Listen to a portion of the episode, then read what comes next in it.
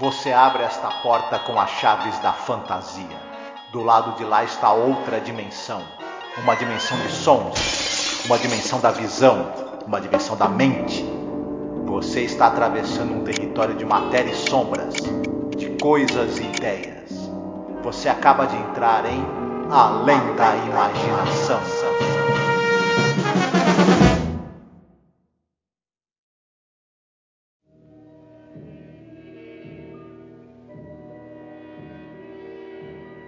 Olá, ouvinte! Seja bem-vindo a mais um episódio da série clássica Além da Imaginação. Eu sou Angélica. E eu sou Marcos. Hoje, né, Marcos, falaremos do episódio número 127 no geral da série, episódio número 7 da quinta temporada. Se Sim. chama O Velho da Caverna, né? Como é que é no original? The Old Man in the Cave.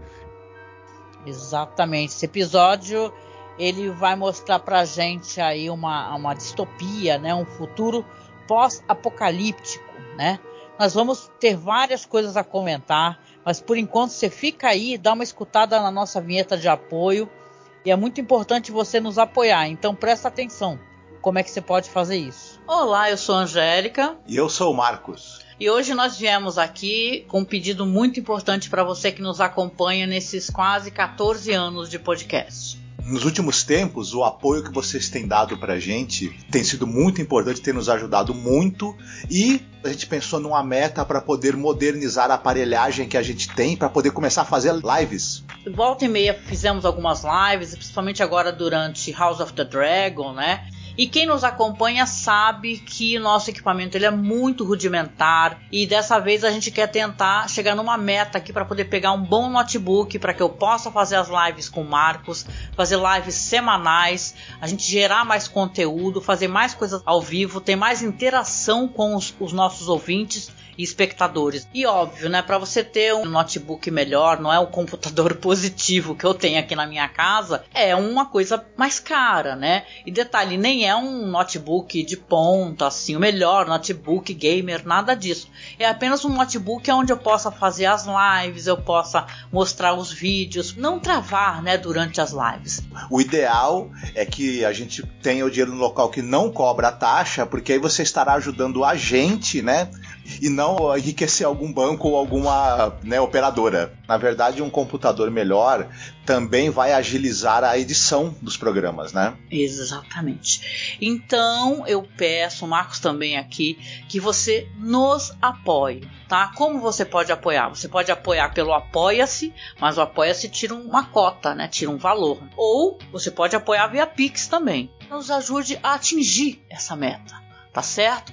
Então a gente deixa aqui um beijo muito gostoso, um abraço muito apertado. Fiquem todos muito bem, se cuidem. Certo, Marcos. Então, The Old Man in the Cave.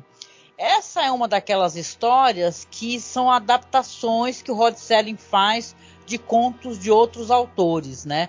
No caso aqui é, é de um conto chamado O Velho, é do Henry Slesser, né? Uhum. É, esse cara, esse Henry Slezar, ele é um cara que ele, que ele trabalhou bastante com nas, nas séries apresentadas pelo Hitchcock. Entre roteiros completos e argumentos, ele tem participação em 37 episódios do Alfred Hitchcock Apresenta e uhum. em mais 10 episódios do Alfred Hitchcock Hour. O cara, ele, né, trabalhou bastante com esse, com esse tema de suspense.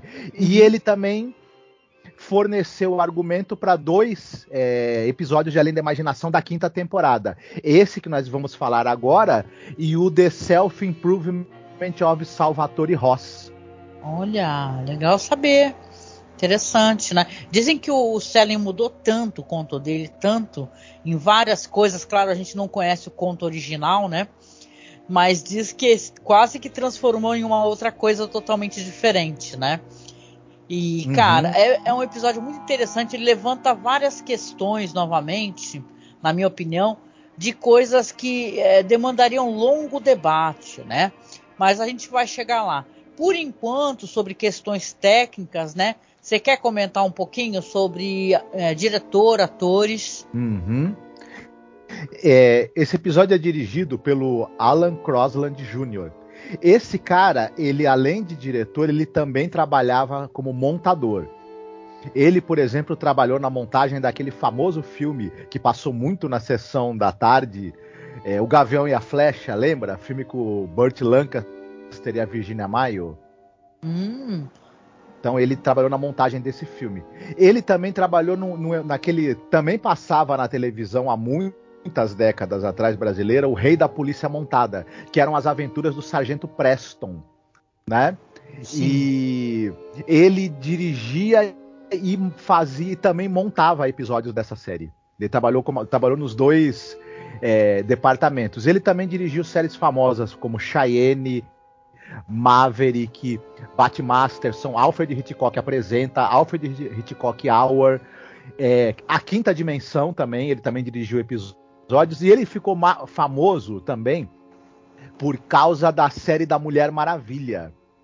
Ele dirigiu hum. 16 episódios da série da Mulher Maravilha, aquela série da Mulher Maravilha com a Linda Carter, do final dos anos 70, que o pessoal, claro, se lembra. Inclusive uhum. o famoso episódio em duas partes, Judgment from Outer Space, em que um alienígena vem para a Terra para avaliar se os humanos, que são uma raça muito é, belicosa, muito violenta, merecem continuar vivendo ou vão ser exterminados para não oferecer perigo para o resto do universo. E o, e o viajante, né, o alienígena alienígena que vem para julgar a Terra é sequestrado pelos nazistas.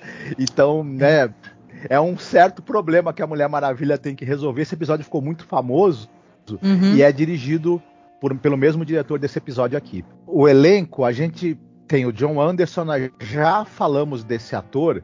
Ele aparece em quatro episódios da série, que é o Passa de For Trumpet. Quando a gente falou desse episódio, que tem o Jack Klugman, nós falamos também da carreira do John Anderson. Né? Uhum. E por isso eu não vou nem me estender muito na carreira dele, mas ele também está presente em Além da Imaginação na Odisseia do Voo 33. É, no final do dia eu penso em Clifford View, lembra desse episódio? Sim, sim. E é, também está presente nesse episódio que vamos comentar aqui, que é o Velho na Caverna. E ele também tem passagens aí por séries famosas como Paladino do Oeste e a série que falava da vida do Wyatt Earp. Sim. Também nos anos uhum. 60, 50, 60, ele fazia o irmão do Wyatt Earp, o Vigil Earp na série. E aí, muito bem, um ator excelente também, muito capaz. Uhum. É, mas o destaque do elenco mesmo mesmo é o cara, o James Coburn, né? Um ator famosíssimo, um ator muito importante no cinema aí dos anos 60 e 70 e trabalhou com muita gente, muitos diretores assim famosos em, em, produções importantes. Eu vou, é uma carreira dele de quase 50 anos de atuação. Eu vou citar algumas poucas coisas, porque senão a gente não sai daqui, né? Porque ele, esse cara tem muita quilometragem no cinema e na TV, né? É, ele apareceu em tudo que é série policial e de western dos anos 60 e 70. Não vou citar todas porque não, nem daria. É, mas toda, todas que você possa imaginar em algum episódio tem o James Coburn. É, uhum. É, ele, esse cara era o workaholic. Ele também tá em muitos episódios do Alfred Hitchcock apresenta. E aí, no cinema, ele está, por exemplo, em Sete Homens e um Destino, né? Fugindo do Inferno, Charada, todos filmes muito famosos e muito importantes, né? Diga-se de passagem. É, ele está em três filmes com, dirigidos pelo Sam Peckinpah, que é o Juramento de Vingança, o Pat Garrett Billy the Kid, que é um baita de um filme, e, na, e, no famosíssimo filme Cruz de Ferro, que é um filme de guerra do Sam Peckinpah. E além disso, você encontra ele, por exemplo, no Teatro dos Contos de Fada, no Pinóquio, né? Uhum. E, e é engraçado, ele também participou de um dos filmes da série do Trinity. Lembra do Trinity, que era o Terence Hill e Bud Spencer? Sim. Ele participa de um filme que é Trinity e os Sete Magníficos, que esse, esse faz uma espécie de paródia do Sete Homens e um Destino, no qual James Coburn participou, né? Uhum, e aí nessa legal. paródia tá presente o James Coburn e o Telly Savalas. Que legal, hein? Maneiro, hein? Poxa. Uhum. Ah, só para finalizar, ele também tá naquele filmaço é, que é um dos melhores westerns espaguete de todos os tempos, que é o Quando Explode a Vingança do Sérgio Leone. Ele uhum. conta a cena, conta a cena com o Rod Steiger. Então, quem tiver querendo conhecer mais da carreira do James Coburn, procure esses filmes que a gente citou, que são todos excelentes, né? Muito e, bom. E a gente, para completar, só rapidinho, a gente tem também o John Marley, que é o cara da cabeça do cavalo do poderoso chefão voltando aqui, porque ele também aparece naquele episódio Kick the Can, né? Uhum, sim. E é isso, que são os destaques aí do, do nosso elenco. Ah, legal, né? Só falar um pouquinho, eu gosto de trazer, né, quando fica interessante a questão do soundtrack da música, né? Dessa vez a gente tem aqui um, um, eles reaproveitam uma música que é daquele episódio que é um é ótimo episódio também, que é da primeira temporada, né? O And When the Sky Was Opened, é da primeira temporada, esse daí do, do pessoal que fica perdido, né? Eu acho que sim. Então, um grande episódio, assim, a música do Leonard Roseman e é bem legal, tá? Hum. Hoje é sua vez de fazer a, a sinopse pra gente, pra gente poder comentar. Então você fica à vontade é para fazer a sinopse, depois eu trago aqui algumas curiosidades, etc., relacionadas. Certo. É, esse episódio ele fala de um futuro próximo, próximo para a época, né, que a série foi exibida, que é 1963, né? É, seria, ele se passaria em 74 depois de uma guerra nuclear que acabou com o mundo, basicamente. Aí os poucos sobreviventes de um, um, assentamento ali de pessoas, eles vivem uma vida muito difícil, porque o que eles, o, o, a comida que eles têm, né, que ficou armazenada, é, teoricamente está envenenada. Então eles têm que comer apenas uma ou outra coisa ali que teria escapado da, da contaminação. Então é uma vida muito difícil. Como é que eles sabem que comida está envenenada ou não? Muito bem. Um sujeito ali da, desse desse acampamento, chamado Goldsmith, ele vai consultar numa caverna um velho, o velho da caverna. Ninguém sabe quem é e ninguém pode se aproximar de lá. Só o Goldsmith que tem contato com esse sábio, esse profeta. E ele dá informações para o pessoal lá desse, desse assentamento de pessoas, né? sobre o que pode ou não ser comido para evitar a contaminação por radiação. E eles vão levando essa vida, né? É, porém, um belo dia chega um grupo de soldados ah, dizendo que é, o governo está promovendo uma nova reorganização, eles estão dividindo os locais aonde tem sobreviventes e vão passar a controlar esses locais. E o grupo de militares liderados pelo sargento French, desculpa, pelo Major French, que é vivido pelo James Coburn, vai tomar o comando ali desse local. Bom, acontece que começa a ter um confronto ali entre o Goldsmith, que era até então líder daquele pessoal, orientado pelo velho da caverna, e o Major French, que argumenta que essa história do velho da caverna é só uma lenda, é alguma mentira que o Goldsmith está falando para manter as pessoas sob as ordens dele. E desse conflito aí de personalidades, de egos e de comando vai resultar o, o, o que, que, vai acontecer? O French, o Major, fala que eles podem muito bem comer a comida que eles têm guardada lá, que eles não tocam nela por medo da contaminação, dizendo que não vai acontecer nada. Se eles forem, fizerem o que o Major French está falando, o que, que, será que vai acontecer? Hum, exatamente, né?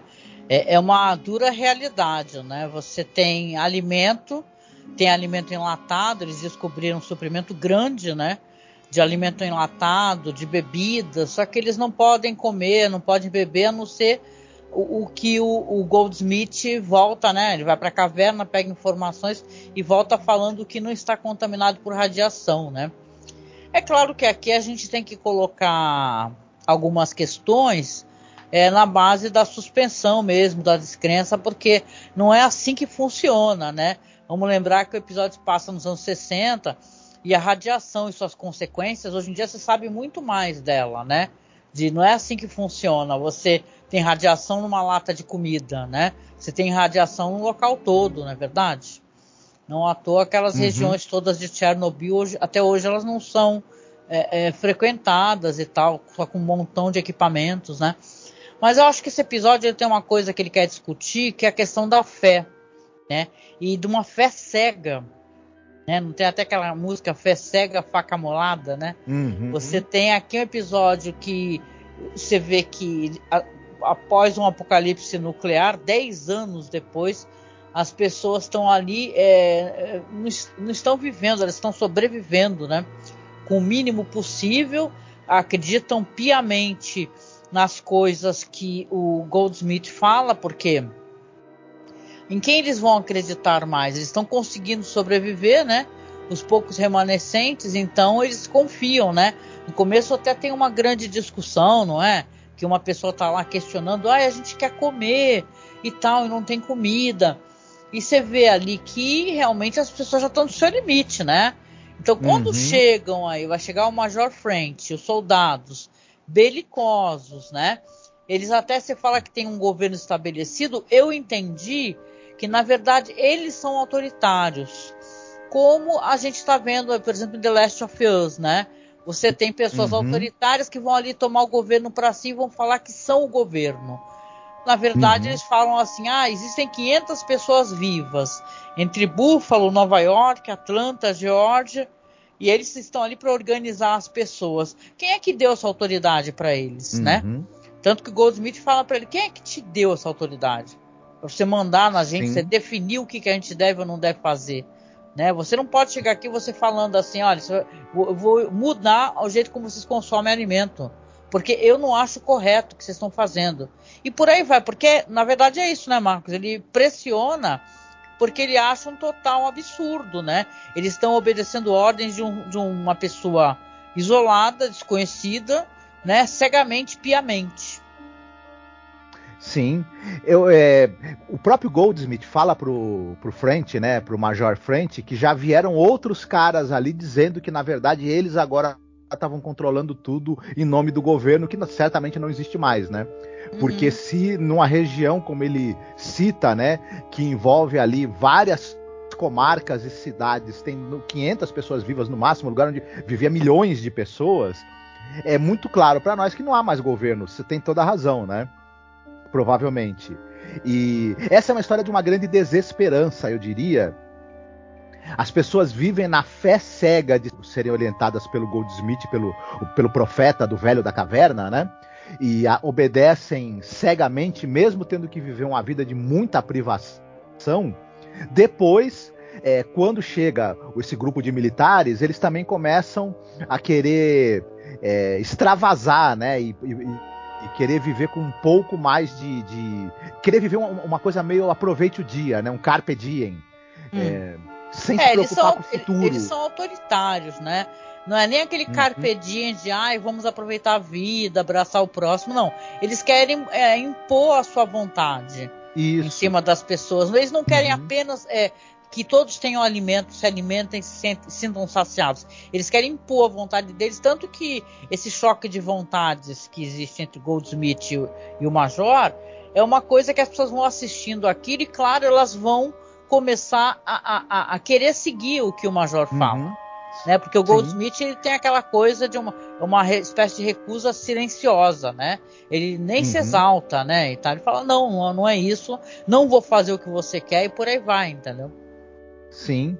Não, exatamente. Mas eu fico me perguntando, e eu, eu, eu, meio que o, que o, que o o Major ele, ele, ele quer que o pessoal farreie, aproveite. Só que eu fico me perguntando, por exemplo, é, eles não plantam, né? Por quê? Certamente o solo se tornou estéril. Sim. Então, na verdade, a radiação está contaminando o solo, está contaminando o ar, a água, enfim. É, a partir do momento, mesmo que, mesmo que eles tivessem acesso àquela comida, que eles não, não, não podem porque teoricamente está contaminada, eles iriam comer quando aquilo se acabasse, eles não conseguissem mais plantar nem, nem gerar nenhum tipo de alimento, eles também provavelmente não sobreviveriam. É um, é um povoamento de pessoas muito pequeno para aquela região. É, a radiação certamente afetaria os índices de, de natalidade. Então, na, na, verdade, é uma, é uma humanidade que está condenada e ali presa entre é, viver algumas semanas ou meses a mais, mas sabendo que, que, que, provavelmente o destino deles também será sucumbir em algum momento. É, sobretudo o pessoal é, mais velho ou doente ou com problemas, né? Ou farrear também sem, sem pensar no amanhã e tudo mais, né? E a gente é, é, é muito triste de ver, é, é, um futuro sem esperança. E aí, aí tem essas duas escolhas: manter a disciplina até o fim ou farrear como se não houvesse amanhã, porque não vai haver amanhã, provavelmente. E é. Ah, são, é são, são, duas situações terríveis, né? Ou você obedece uhum. cegamente, porque afinal de contas você está vivo, ou você é, cede aos seus instintos, né? Sim.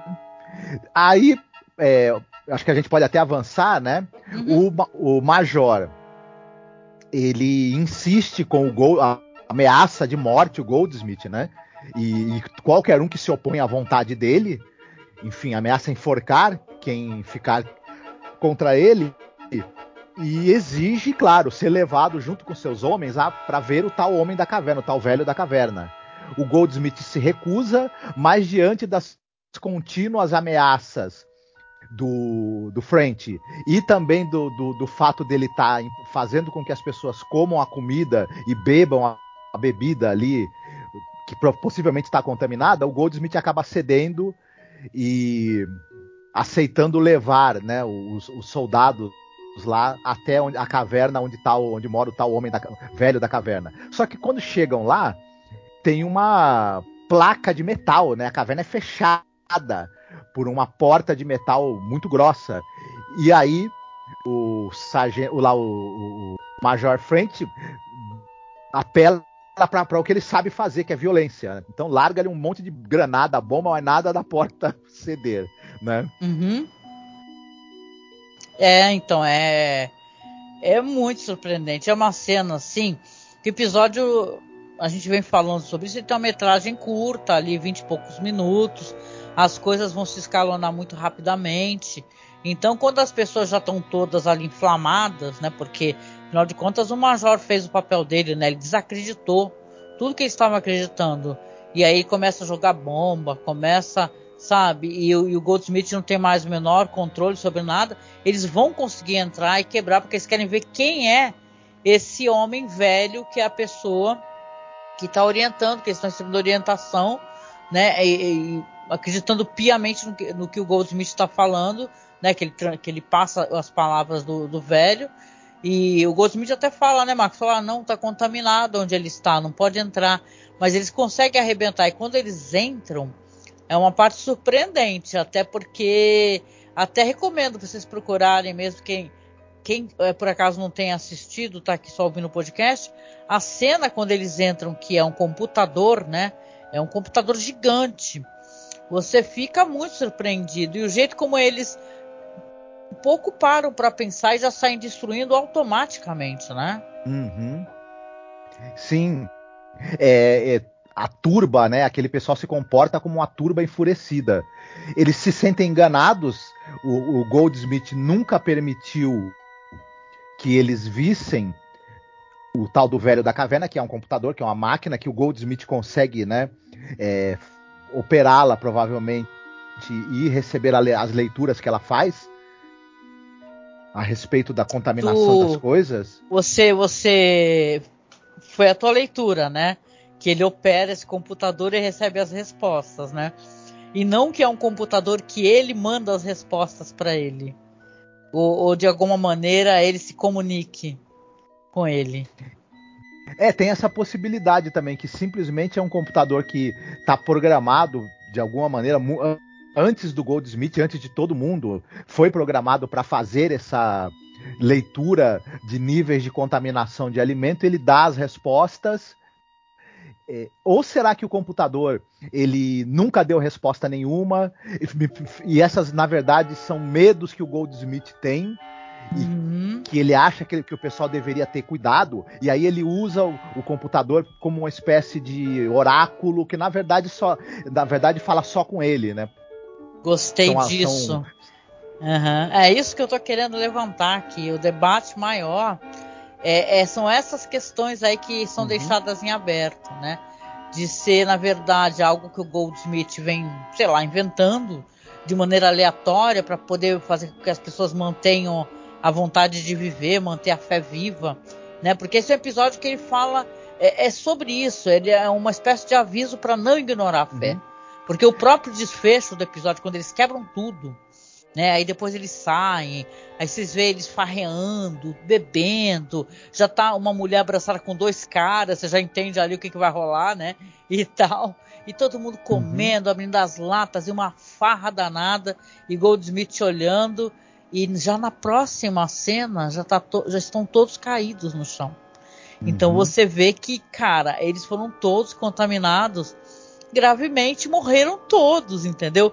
O Goldsmith, o, o Selling, ele fecha uh, falando assim, né? É, Senhor Goldsmith, sobrevivente. Uhum. Uma testemunha ocular da imperfeição do homem.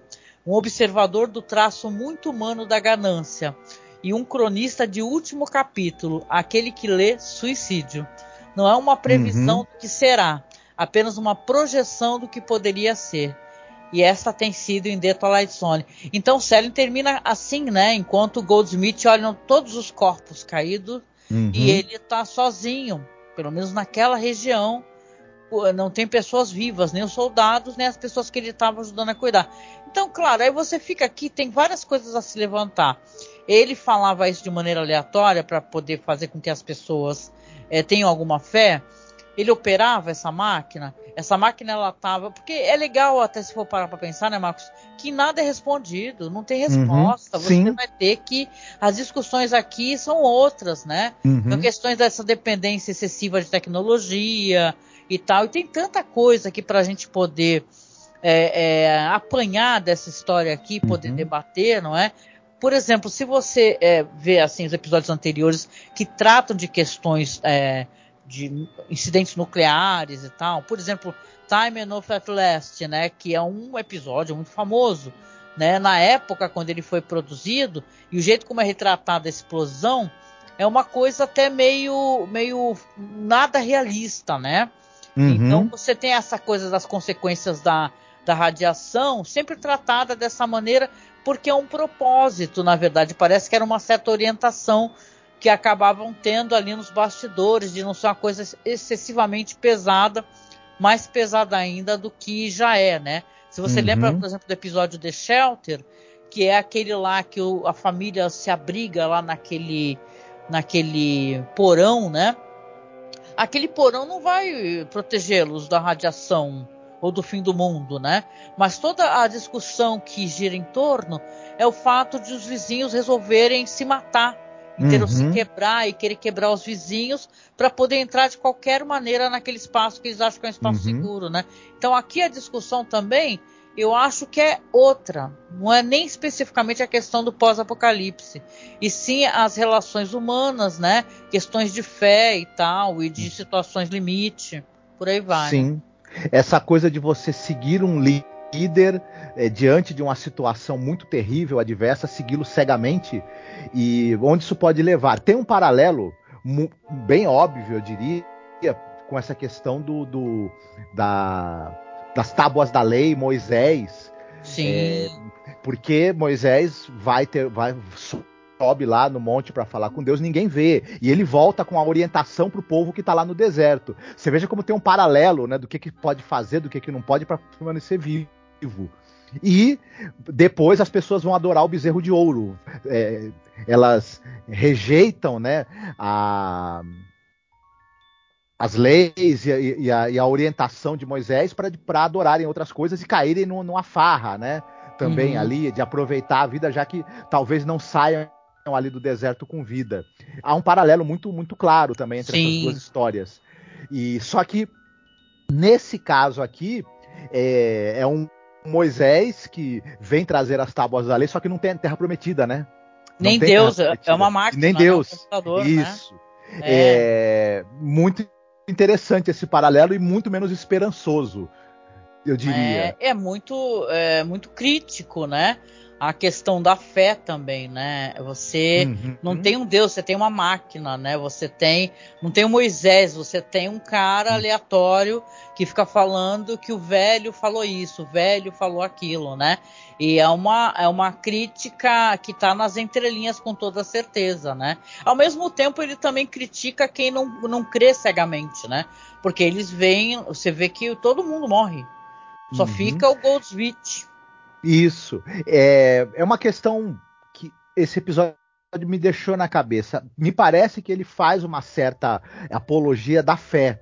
Uhum. Que, na verdade, a fé é algo que, principalmente numa situação muito difícil, de pouca esperança, ela pode te guiar, né? Só que aqui, no caso, é, é uma, são pessoas tendo que ter fé num homem que, que na verdade está mentindo para elas. E, na verdade, o Goldsmith está enganando as, aquelas pessoas, que seja para o bem delas. Mas ele está. E ele se coloca também como, como líder e guia dessas pessoas. Que direito será que ele tem também de Sim. ser esse, esse líder? Por que, que ele não abre acesso a todos ao computador? Claro, até porque eles poderiam até evoluir é, de maneiras diferentes, né? Em vez de ficar uhum. ficarem sendo apenas ali é, tutelados por alguém, né? Poderia ter alguma agência, de certa maneira, né? Sim. Poxa, a vida é um episódio muito rico, né? E a gente fica até pensando assim, por que, que esses episódios que eles são tão interessantes assim, sabe? No, no, no, no, no cerne deles, né? Você vê que tem coisas para discutir ali, as pessoas passam meio batido, né? Meio uhum. passa batido, só lembra aqueles episódios muito famosos, né? E eu acho que tem alguns episódios aqui que eles são bem interessantes de se analisar. Esse uhum. é um bom uhum. episódio. Eu lembro quando eu assisti, eu pensei em todas essas coisas assim, né? Então, até para quem tem uma, uma, uma formação, né, de família e tal, católica, né, que a gente é sempre incentivado a, a, crer cegamente, né?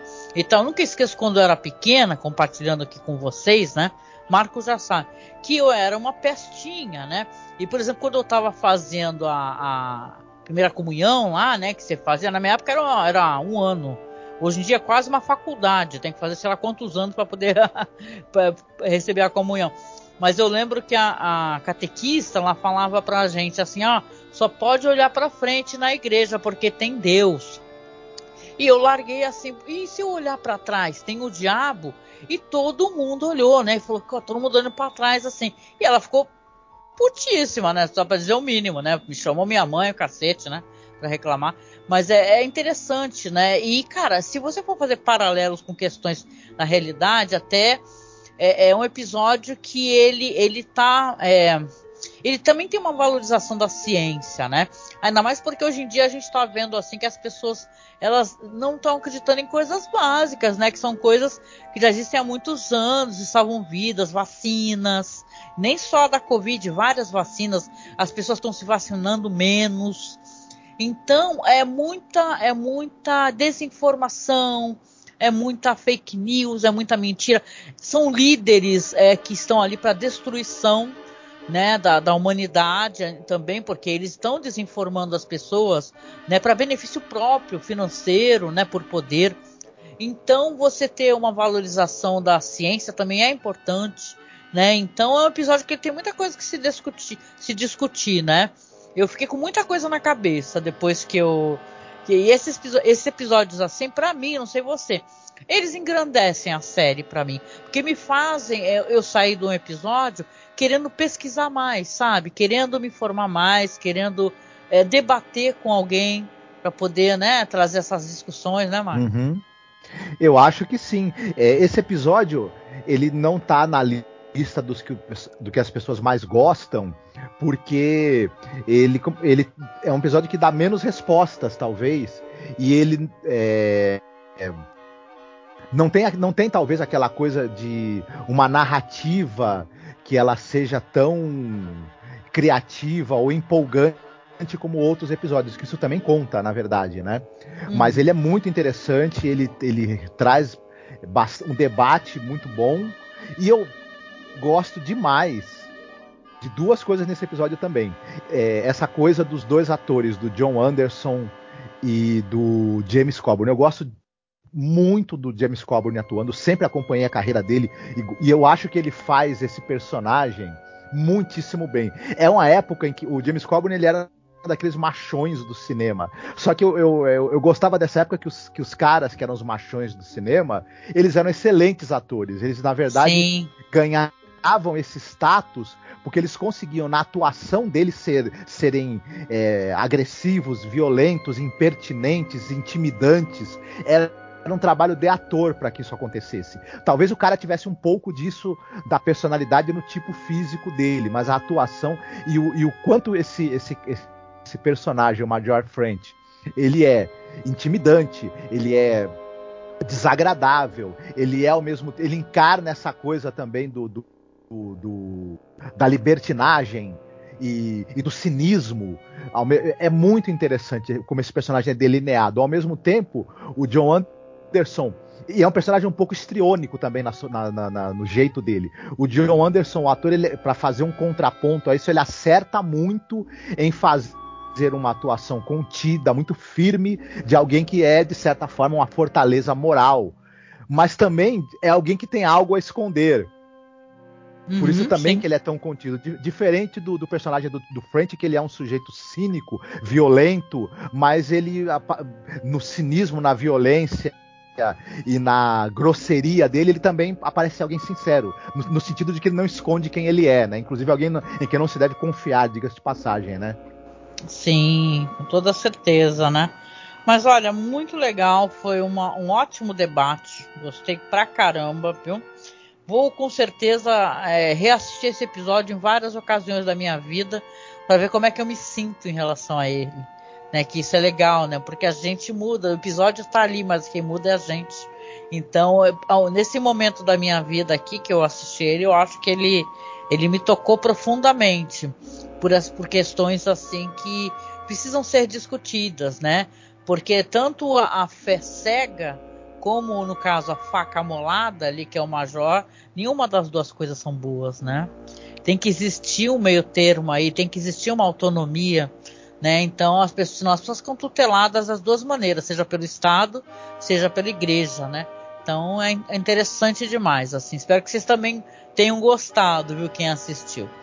Mas Marcos, vamos lá para a parte de recomendações. Será que você separou alguma coisa para a gente Sim. poder recomendar para o nosso ouvinte querido aqui? Uhum. Eu vou recomendar o filme que explica como aconteceu a guerra nuclear essa guerra aí, que causou essa, essa, essa desgraça toda, ela aconteceu em 64. Caramba! E... É, porque aí eles já estão vivendo há, há 10 anos, né? Mais ou menos. Desde que explodiu a bomba, não é isso? Eles falam isso, né? Uhum. Uma coisa assim. E pois é, pois em 64 foi que explodiu a bomba. E isso é contado no filme Doutor Strange Love, do Stanley Kubrick. Se ah, você então. quer saber como é que essa bomba explodiu, assista ao filme do Kubrick, Doutor Strange Love. E você vai saber como é que aconteceu essa guerra nuclear que devastou o mundo. Ah, é muito legal, muito legal. Caramba, interessante, hein? Eu, eu não esperava essa daí, gente, mas será que foi a primeira vez que a gente falou desse filme maravilhoso aqui no podcast? Talvez, né? eu não sei se a, a, gente já falou dele em outras oportunidades. Eu acho que no podcast de Além da Imaginação, não, mas que casou certinho por porque é 64, né, que acontece, casou certinho, né? É, olha, muito legal, muito legal. Bom, da minha parte aqui, eu vou recomendar uma coisa super manjada, gente, mas como a gente tá falando de uh, apocalipses, né, e eu acho que é um filme que também tem a questão da, da fé cega, praticamente, porque você não pode é, é, enxergar, assim, como é que eu posso colocar? Você tem que sair com vendas, né? Eu gosto muito desse filme, eu gosto muito da, da diretora, amo a Suzanne Bier. Sei que não é uma unanimidade, né? Mas eu gosto bastante do Bird Box, é, que é um filme baseado num livro, né? E é com a maravilhosa Sandra Bullock, né? E é um, um filme, uma história para quem não conhece, né? Duvido, né? Fez tanto sucesso, teve tanto debate, que saiu pela Netflix, né? E as pessoas é, vão viver uma espécie de apocalipse onde seres é, invisíveis, né? É, eles são vistos por algumas pessoas. Vejam bem, eles são invisíveis, Mas a, a, olho nu você não vê nada em nenhum momento no filme. Mas algumas pessoas, quando veem esses seres, elas acabam se matando ou, ou, matando outras pessoas, né? Porque depois vão ter pessoas que são dominadas também por esses seres. E é um filme onde você vai pegar justamente a, a personagem da, da, Sandra Bullock, que ela se descobre grávida. Ela tá com a irmã dela, a irmã dela vai com ela no hospital. Pra, né, você vê que ela não tem nem vontade de ter aquela criança e tudo. Um relacionamento que já acabou, mas ela acaba é, saindo do hospital, quando ela sai, as coisas já estão acontecendo. A irmã dela, que é interpretada pela Sarah Paulson, que é uma atriz que eu, nossa, eu amo de paixão. É, um, é uma aparição tão curta dela, mas é tão marcante, né? Você vê quando a atriz é boa, né? E você tem ali, então, uma história onde ela vai se obrigar, ela vai acabar se abrigando numa casa com outras pessoas e vão ficar o tempo todo tendo que lidar com isso, né? porque no, o mundo ele está dominado por esses seres uhum. até o momento que esses seres vão fazer com que as pessoas obriguem as outras a tirar as vendas ou abrirem as portas também para se se machucarem, né? E não vou falar muito não, porque as pessoas devem conhecer. Sei que eu não, acho que eu não comentei sobre esse filme aqui, é um filme que eu gosto. Inclusive eu estava eu tava escutando o audiobook, eu curto, gente escutar um audiobook. Às vezes eu pego uns audiobooks enormes, né? Que quem gosta de podcast fatalmente deve gostar de audiobook também, né? Porque se ele for muito bem feito, o audiobook, você vai, sei lá, fazer as suas tarefas, trabalhar e tal, voltar. Eu tenho isso, né? Eu vou trabalhar de bicicleta e tal, e posso ficar escutando as coisas no serviço também. Então, para mim foi bem prazeroso. Então, se vocês tiverem acesso, inclusive ao audiobook, eu recomendo. E claro, ao filme para quem não assistiu. Né? É engraçado que essa Suzane Bier, né? A gente estava falando do Mads Mikkelsen, a gente, eu, né? Falando do Mads Mikkelsen. E ele fez vários trabalhos com essa diretora, assim, que ela tem trabalhos que são fortíssimos, né, Marcos, né? Sobre questões familiares e tal, né? Mas, mas assim, é esse filme que ela vem para os Estados Unidos fazer, depois dela ganhar a indicação a Oscar, eu acho, inclusive por um filme pesadíssimo, né? E ela é muito maravilhosa. Eu gosto muito dessa diretora e eu acho que, sei lá, tem que ser mais conhecida. Se você por acaso gostou de Bird Box, você faz um exercício de procurar os filmes dessa Suzanne Bier porque você vai adorar. Ainda mais que tem Mads Mikkelsen, mais de um, né, Marcos? E, cara, são filmes é, que, que ela fala muito sobre isso, né? Famílias, relacionamentos, questões pesadíssimas às vezes assim, mas com uma, uma delicadeza, né, que ela tem para tratar desses uhum. assuntos. Sim, ela, ela trabalha muito dilemas morais no, no, na obra dela é, problemas né, e de, de, relacionamentos familiares, famílias desagregadas, na verdade, é um uhum. tema, e disfuncionais é um tema que ela também gosta muito. E como ela também divide opiniões porque ela pesa a mão no drama, né? E às vezes tem um pé, o pessoal acha, né, que, que às vezes tem um pé no melodrama até na, na obra dela. Uhum. Mas é uma obra é, contundente que levanta muitas questões interessantes, é, emocionalmente sempre muito carregada, né? O trabalho dela, e quando tem atores aí do, do, do nível, né, do, do Mads Mikkelsen e outros atores também que trabalharam com ela. Tem aquele filme dela, Um Mundo Melhor também, não é isso? Que, Sim.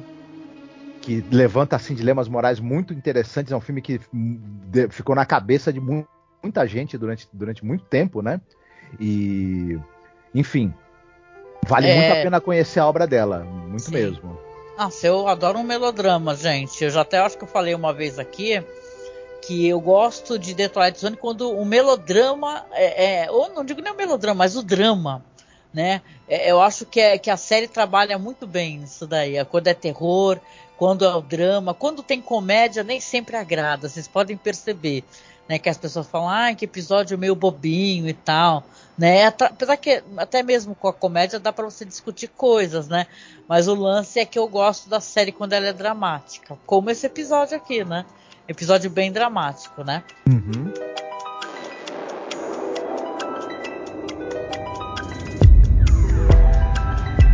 There is a fifth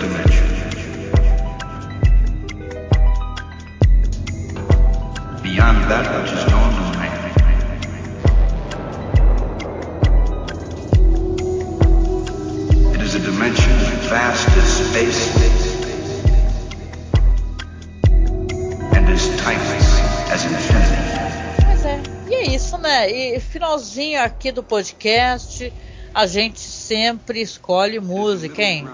Dessa vez é minha vez, né, Marcos? Sim, o que, que você trouxe pra gente?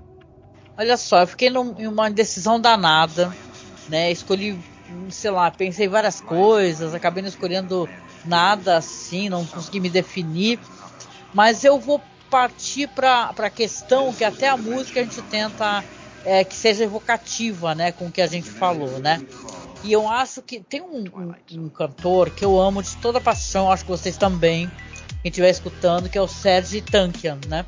Uhum. Claro que ele é muito famoso porque ele era, era vocalista daquela banda. Era não, acho que ainda é, né, Marcos? É, do, do System of a Down. Eu acho que ainda é. É que ele tem uma carreira solo também, né? uhum. né? Esse daqui, essa música que eu escolhi é justamente de um dos álbuns da carreira solo dele.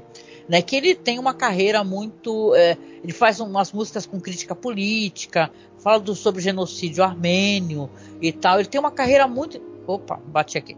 Ele tem uma carreira muito interessante, né? E essa música aqui que se chama Sky Is Over, que nosso clipe é muito legal. Você deve lembrar, o clipe ele tá com um piano assim, Sim, assim numa é cidade é meio, meio destruída. E ele começa a falar sobre isso, né? A humanidade deixando de existir quando o céu também não existe mais. E dependendo da música, assim, tem um momento que ele levanta do piano como se ele tivesse uma borracha na mão. Aí ele, conforme ele vai pegando dentro do ritmo da música, ele vai movimentando o braço, é, é como se ele estivesse apagando o céu sabe? Isso é muito interessante e é uma música que fala sobre isso, a, a, como, quanto o homem destrói a natureza, a humanidade. É, ela até tem no final um endereço que agora não, não existe mais, né? Uma ONG relacionada ao meio ambiente. Então é, é uma música muito legal, um clipe muito legal. Né? Então eu acho que se a gente está falando um episódio sobre um mundo destruído e apocalipse, ia ser meio óbvio, né? Eu falar, eu pegar uma música qualquer, sei lá, meu amor, o que você faria? Não, eu acho que até porque eu acho que eu já escolhi. Mas aqui no caso, eu acho que é legal essa música em si. E porque também, gente, eu gosto muito do Sérgio Tankian. E eu acho que você também, né, Marcos? Eu gosto bastante, tanto da carreira solo dele quanto do, da banda dele, do Sistema of Down. Lá, lá, lá, lá, lá, lá, lá, lá. Muito boa. Essa música também tem os lá, lá, lá né? Aliás, esse negócio da, dele usar essa, essas vocalizações tem relação com a cultura, né? Porque tem a ver com as cantorias, porque ele é armênio, né? O Sed Tankian. Então você tem uma, uma questão cultural isso daí. Então isso é muito legal. E sendo incorporado ao rock e tal, fica incrível, né? E eu acho que tem uma, uma potência, né? É, atualmente ele continua fazendo os clipes e tal. Ele tem um canal no YouTube bem movimentado e é sempre questionador. Então, eu, eu gosto, eu particularmente, enquanto alguém que consome cultura, da pessoa que usa a sua voz para algo né? Assim, uhum. para você questionar, você canta a, as dores de um povo, você canta a sede de justiça. Eu acho isso muito legal. Né? Eu sei que tem quem não goste, né? Já ouvi uma vez um cara falar: ah, eu não vou na, na no show para para ver questões de política, eu vou para cara, eu, até você não falar de política, política, então é até uma coisa meio boba de se falar, né? Mas uhum. é, é isso, né? Eu acabo me estendendo, mas vai tocar então para vocês só lá no MP3, tá, gente? Não deixa de seguir a gente lá no feed do site. Você coloca Masmorracine no seu aplicativo de podcast ou Cineclube da Masmorra também, que você localiza, ou mais ainda, a gente também tem dentro do Spotify o Além da Imaginação podcast. Então tem como achar a gente tranquilamente e escutar a música no final. E aqui então no finalzinho, é claro, eu reforço faço sempre aquele reforço. Ah, nos ajudem, tá? A gente conseguir atingir a meta na nossa campanha. Os podcasts saem aí toda segunda e toda sexta. Isso envolve muito trabalho. Não sei se vocês estão acompanhando. A gente está fazendo live na Twitch. Né? Aliás, sigam, tá? Tá por enquanto no meu nome lá. Devo trocar futuramente. Se você estiver escutando isso no futuro, talvez esteja como Masmorracine mas por enquanto tá como Angel Masmorra, tá bom? Vou deixar na postagem. e a gente está produzindo muito conteúdo e sempre é com esses problemas, o computador péssimo, né? Hoje mesmo estava tentando finalizar uma edição, não conseguia. Então é muito complicado, né, Marcos? A gente está tentando arrumar grana para comprar esse notebook. E sim, eu vou falar em cada podcast sobre isso, porque isso é muito importante, porque a gente tem que passar o chapéu. Como é que a gente está tanto tempo no ar e a gente sequer consegue ter um notebook bom o suficiente para a gente poder fazer uma live ou editar, né? Então a gente está tentando que com a ajuda de todos que gostam da gente, que gosta do trabalho da gente, que entende que a gente está fazendo isso, que não tem salário, gente. A gente faz isso de coração, porque é um prazer muito grande fazer. Só que a gente, pelo menos no sentido de poder renderizar um vídeo, ou mesmo um podcast, trabalhar com isso para poder produzir, mesmo que não seja uma coisa é, profissional, no sentido de é, temos um salário para tal, nós é, devemos lidar com profissionalismo. Né, tentar ter o melhor áudio, ter o melhor vídeo, né, e por aí vai, mesmo não, se, não sendo nós pessoas, né, é, ligadas a alguma empresa e tal, ou sei lá, tendo um salário X mensal, a gente só está mantendo, na verdade, o site de pé e estamos tentando juntar essa graninha para o notebook. Então, por favor, tá? Você clica aí no link do Apoia-se, lê o texto que eu escrevi lá para o Apoia-se, explicando o que está acontecendo, ou então dá uma acessada no Padrim, que está tudo linkadinho certinho. Ou se você não quiser ou não puder, na verdade, fazer esse apoio mensal para gente, faz um Pix, porque a gente tem uma conta exclusiva para poder juntar essa graninha do notebook tá bom? Então você faz um pix para apoiomasmorra@gmail.com, né, Marcos? Isso aí, a gente agradece e conta com a ajuda de vocês. Beleza. E lembrando que quem doar mais de 10 reais já está concorrendo a uma ilustração emoldurada muito bonita. Então é, é, uma coisa, claro, é muito bonita, mas é mais simbólica porque é uma coisa feita de coração e uma representação também da nossa gratidão, né? A quem nos apoia, correto? Oh yeah. E é isso, gente. Então, no finalzinho a gente deixa um beijo, um abraço muito gostoso. Se cuidem, viu? Se cuidem muito. E fiquem aí ouvindo o queridíssimo Sérgio Tankian com Sky is Over. Beijoca até o próximo podcast. Fiquem muito bem, se cuidem. Tchau, tchau.